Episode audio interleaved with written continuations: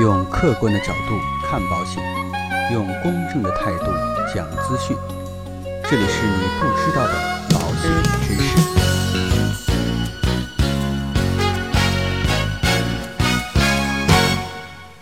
好，各位亲爱的朋友们，大家好。再过两个小时啊，我们就要告别2019年，迎来全新的2020年。不知道大家在2019年所有的梦想和愿望都实现了没有？如果没有实现，也没有关系，因为全新的2020年将会给您带来全新的希望。也祝愿我们各位朋友在即将到来的2020年当中，能够身体健康，万事如意，心想事成。2019年呢，注定是不平凡的一年。没想到啊，八戒的肉这么值钱，也没想到 CPI 啊，因为这块肉已经涨到了四点五。更没想到的是啊，在原来鸡肋一般的年金险，在今年啊，着实火了一把。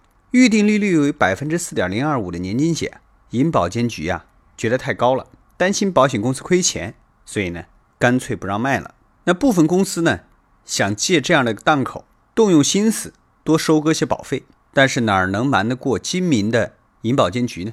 于是啊，纷纷被请去喝茶。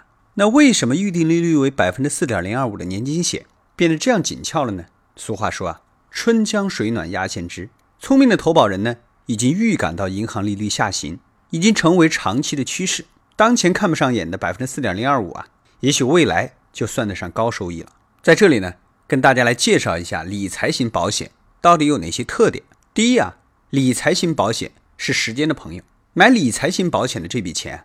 必须是一笔闲钱，长期不用的钱，经过长时间复利增长，才能看到可观的收益。如果说今年放进去，两到三年就想拿出来，这样的朋友啊，我劝你还是不要买了，否则呢，可能连本儿都拿不回来。第二个呢，理财型保险最好是专款专用。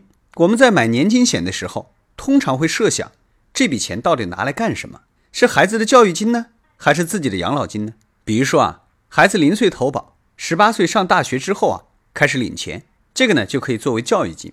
如果三十岁投保，六十岁或者六十五岁开始领钱，这个呢就可以叫做养老金。理财型保险的第三个作用就是强制储蓄。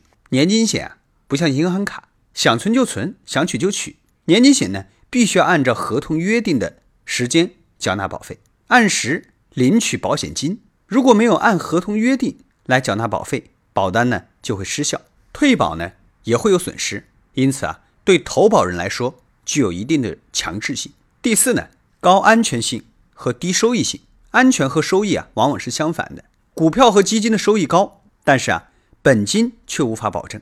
年金险的收益呢，一般，但是呢，具有同国债相同的安全性。所以啊，按照以上的几个特点，我认为啊，买年金险的投保人的画像应该是这样的：保障类的保险已经基本配置齐全，还有余钱，这笔钱呢？